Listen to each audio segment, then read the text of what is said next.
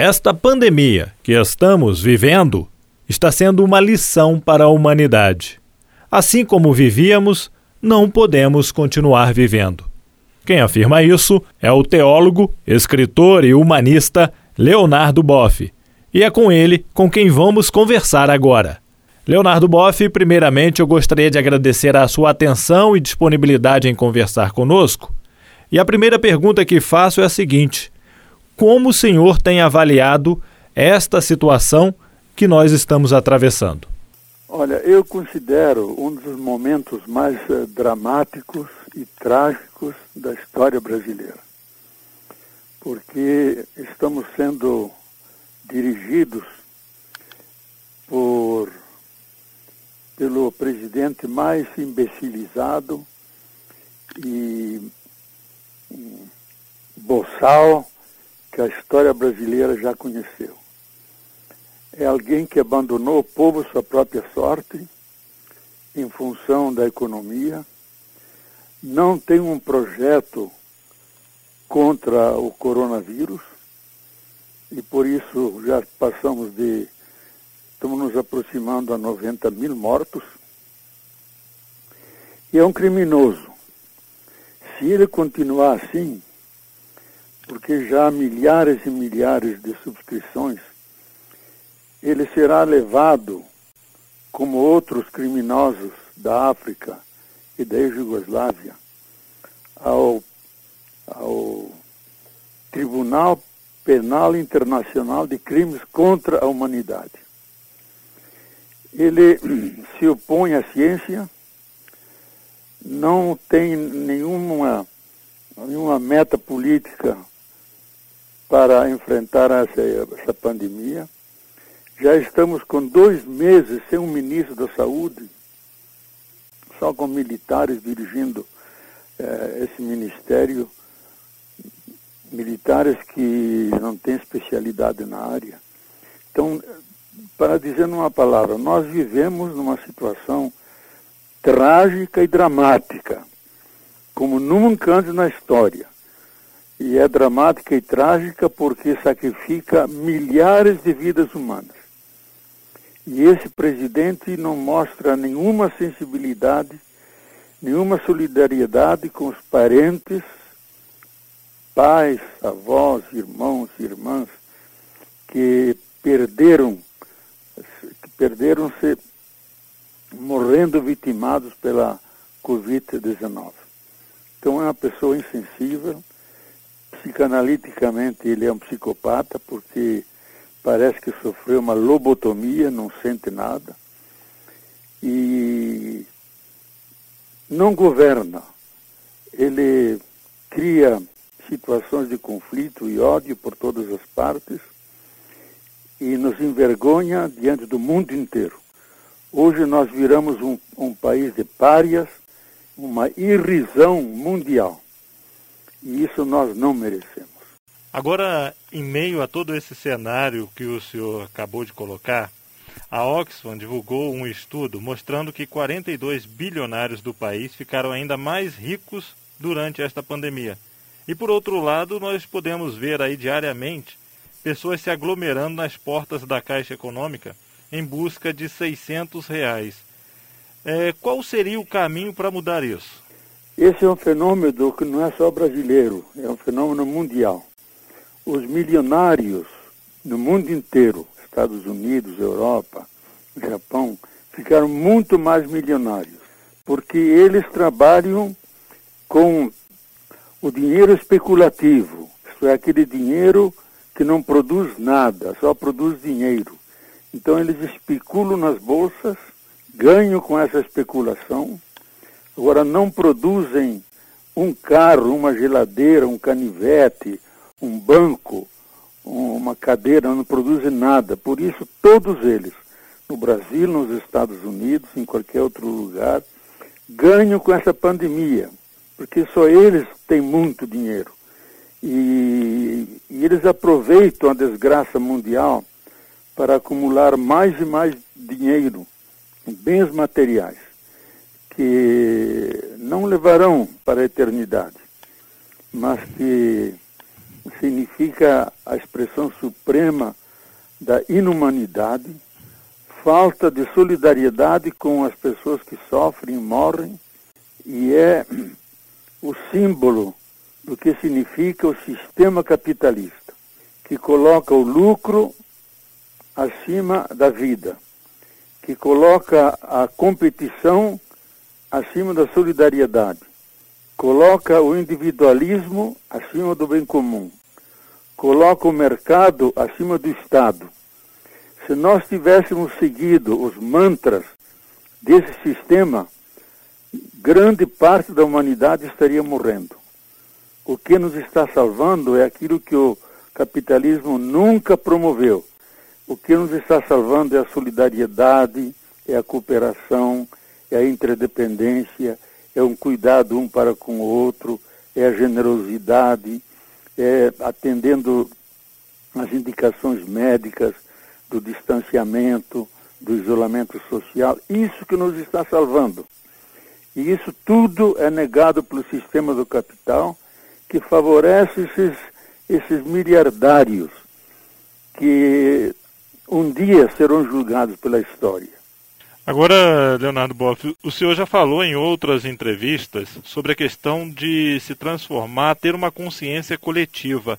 Isso é possível? A gente conseguir atingir uma consciência coletiva em cima dessa questão de sermos mais solidários, ou seja, ou como diz o Evangelho, né, nós partilharmos aquilo que temos? Olha, a melhor escola da vida é o sofrimento. Um grande filósofo europeu disse fez um resumo da história mundial. E na última frase do livro diz: Nós aprendemos da história que não aprendemos nada da história, mas aprendemos tudo do sofrimento. Então eu acho que o sofrimento que hoje é mundial, que está tocando as famílias, jovens, não só idosos, já hoje mais da metade dos que são afetados e morrem estão entre os 35 e 45 anos. Então, nós, a humanidade é uma humanidade sofredora, seja por aqueles que estão nos hospitais, seja por aqueles que perderam os seus entes queridos sem poder fazer o, o, o, o luto, sem poder enterrá-los. Então, isso vai ser uma lição para a humanidade. Eu acho que o vírus está, está nos dizendo, assim como nós vivíamos, nós não podemos continuar. Vivíamos como? Super explorando a natureza e por isso cometendo uma injustiça ecológica. Super explorando os trabalhadores, cometendo uma injustiça social. Acumulando milhões, bilhões na mão de poucas pessoas e num mar, num oceano de pobres que sofrem.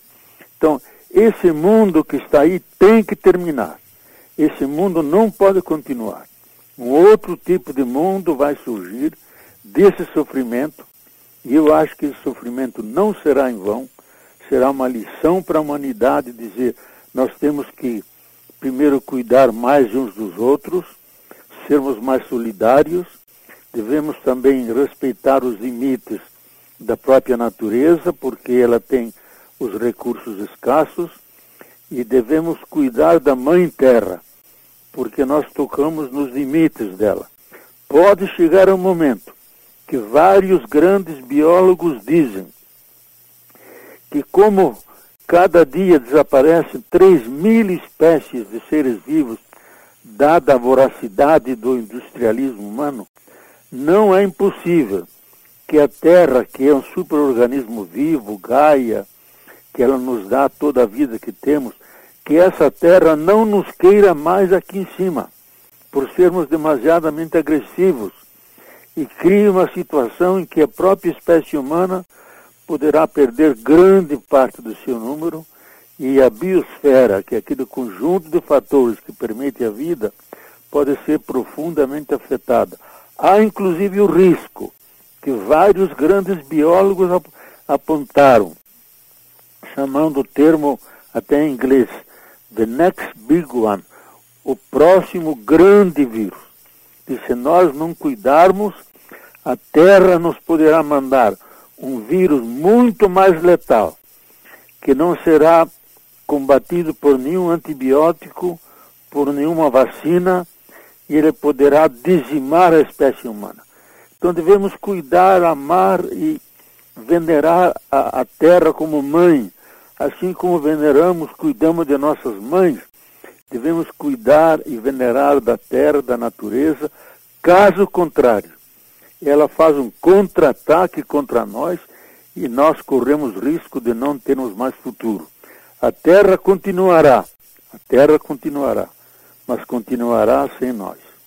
Agora, o senhor acredita que, apesar disso que o senhor está colocando, de nós termos que assumir esse compromisso e essa mudança de comportamento, mas apesar disso, após sair uma vacina, as pessoas se, se protegerem desse vírus, da Covid-19, o senhor acredita que, eles, que nós possamos esquecer esse momento que nós passamos e a querer levar aquela vida que nós levávamos antes do, da Covid-19? Olha, a pior coisa que nos poderia acontecer é voltar ao antes. Isto é, voltar à exploração dos, dos operários, voltar àquelas medidas econômicas que prejudicam os idosos e os trabalhadores, voltar ao sistema do capital que continuamente devasta os ecossistemas, voltar à desgraça anterior. Então nós estamos aprendendo a lição, que esse tipo de mundo que nos últimos três séculos nós eh, montamos e organizamos, ele deu tudo o que podia dar. Deu muitas vantagens para nós. Nos deu o telefone que estou falando com você, nos deu a televisão, nos deu as lives e a internet, mas simultaneamente ele criou uma máquina de morte que ele pode destruir toda a vida por 15 formas diferentes, com armas nucleares, químicas e biológicas. Então esse tipo de mundo ameaçador não pode continuar. Ou nós mudamos, nós vamos engrossar o cortejo daqueles que rumam na direção de sua própria sepultura. Agora, só para encerrar, é, como é que você ouviu a carta encaminhada ao Papa Francisco, assinada por 152 bispos do Brasil? Olha, eu achei que está na tradição profética dos bispos que se opunham à ditadura militar de 1964, que defendia os direitos humanos é uma carta escrita no nome do Evangelho, no nome da mensagem de Jesus que veio trazer vida e vida em abundância, e essa vida está sendo ceifada. Então eles usam um discurso religioso, católico, cristão, cujo efeito é político. É não aceitar essa situação, cobrar do governo políticas salvadoras. E é uma carta forte, dura, cita uh, um presidente criminoso, põe o nome dele. E, e o Papa é sensível, conhece, ama o Brasil. Eu sei pessoalmente isso dele. Então ele está muito preocupado com aquilo que ocorre aqui. Então foi uma bênção de Deus que esses bispos escreveram, porque eles simbolizam a consciência brasileira, aquilo que de melhor temos no nosso coração. E oxalá muita gente leia, que não escute esses discursos da prosperidade, da, da, da falsidade que ocorre em tantas igrejas pentecostais que estão enganando o povo por falsos pastores que pensam mais no bolso do que no coração, mais no, no dinheiro do que na vida. Aqui é um contraponto. Bispos que têm a coragem de ir ao público dizer: nossa missão é dizer a verdade não só a verdade sobre Jesus Cristo, a verdade sobre a realidade, que a vida está ameaçada e nós temos o, o mandado de Jesus, salvar vidas, e mais que salvar vidas, trazer vida, e vida em abundância. Ok. É, antes de encerrar, eu gostaria que o senhor deixasse agora uma mensagem de otimismo, de esperança para as pessoas que estão nos ouvindo. Olha, nós que temos fé, aprendemos que Deus é o Deus da vida. E alguém de nós, a nossa humanidade, um irmão nosso, uma irmã nossa, Jesus e Maria, estão já no seio da Trindade. Quer dizer, algo da nossa humanidade já está eternizada, está salva. E o livro da sabedoria, podem consultar, capítulo 11, versículo 24, onde se diz, onde Deus diz, Eu criei todas as coisas com amor e nenhuma coisa com ódio, porque eu sou o apaixonado amante da vida. Então eu creio, com fé e esperança, de que esse Deus que é um apaixonado amante da vida, não vai permitir que nossa vida morra assim tão miseravelmente. Vai criar consciência nos seres humanos, vamos aprender com sofrimento, mas vamos aprender e criar uma humanidade onde todos possam caber dentro, com o mínimo de felicidade, com a, com a forma humana de, de tratar um ao outro. Temos condições econômicas, científicas, nos falta boa vontade, nos falta ética, nos falta espiritualidade. E termino com uma frase de Santo Agostinho, que é um dos maiores pensadores da Igreja Católica, que viveu lá para os anos 400, onde ele diz: Nós temos três virtudes: a fé, a esperança e o amor. Se a gente perde a fé, a gente continua vivo. Se a gente perde o amor, a gente encontra outro. Se a gente perde a esperança, a alternativa é suicídio. Mas a esperança tem duas belas e formosas irmãs, que é a indignação contra tudo que está ocorrendo, contra o governo Bolsonaro, contra o coronavírus, indignação contra uma nação humilhada como a nossa. Essa é uma das irmãs. E a outra bela e formosa irmã é a coragem. A coragem para mudar tudo que é ruim e transformar em bom. Isso, essa coragem, eu gostaria que nós todos alimentássemos, nos indignássemos, não aceitemos o que está ocorrendo, vamos às ruas. Eu ainda imagino, e já escutei que a gente mexe com os pobres nas favelas, eu escutei já isso de um pai. E eu, vendo as crianças que não conseguem dormir por fome, eu saio para a rua para fazer um ganho. E se vejo que todos nós aqui, nossas crianças estão morrendo de fome, nós vamos para a rua para mudar esse governo. Então, eu acho que vai chegar um momento em que será insustentável, aí nós precisamos ter essa coragem de mudar e não nos resignarmos a essa situação. Manter viva a indignação significa não aceitar isso, mas mais ainda, ter a coragem de criar algo bom e de, contamos com Deus ao nosso lado, com os irmãos e as irmãs que têm solidariedade, que têm amor, porque no íntimo de cada um de nós tem uma chama interior que é a presença de Deus que nos fez seres bons seres de solidariedade, de cooperação, de amor, isso vai triunfar. E eu creio que esse triunfo será gerar uma terra melhor, onde todos podem caber, a natureza incluída. Conversamos com o teólogo, escritor e humanista Leonardo Boff, fazendo uma avaliação do atual momento em que estamos atravessando. Jefferson Machado, da Rádio Difusora HD, para a Rede Diocesana de Rádio.